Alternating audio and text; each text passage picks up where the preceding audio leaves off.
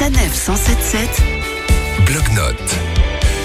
Cette semaine, nous allons à la découverte du patrimoine lorrain, comme nous le propose Pierre Garnier, créateur du blog Mon Grand Est. Bonjour Pierre. Bonjour, Alors, vous nous emmenez à moins d'une heure de Metz pour nous faire découvrir un village. c'est euh, Aton-Châtel. C'est un site euh, historique et pittoresque en Lorraine que j'ai visité pour la première fois l'été dernier. C'est un des plus beaux villages euh, lorrains, édifié sur un long promontoire dominant la plaine de Vouavre et le lac de Madine. Et Pierre, comme son nom l'indique, à Aton-Châtel, il y a un château. Voilà, Aton-Châtel. En fait, c'est le château de Aton. Aton, c'est un évêque de Verdun au IXe siècle et c'est lui qui s'installa sur ce promontoire et fit bâtir un château en l'an 860. Alors, il faut savoir que ce château, euh, il ne ressemble pas du tout à celui qui existe au Moyen-Âge. Il a été euh, détruit pendant la guerre de 30 ans, euh, détruit pendant la Première Guerre mondiale.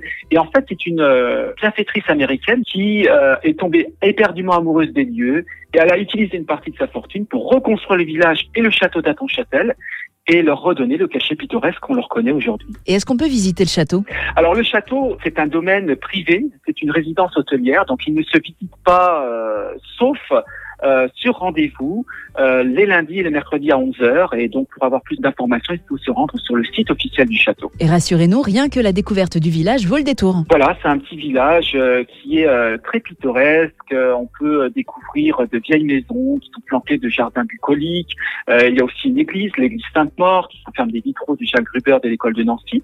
Et aussi un superbe retable Renaissance polychrome en pierre sculptée de 1523. Cette destination et beaucoup d'autres pierres sont à retrouver dans un guide que vous proposez sur votre blog. Oui, tout à fait. C'est un guide qui recense euh, 120 idées de destinations dans le nord-est de la France, en Alsace, Vosges et Lorraine.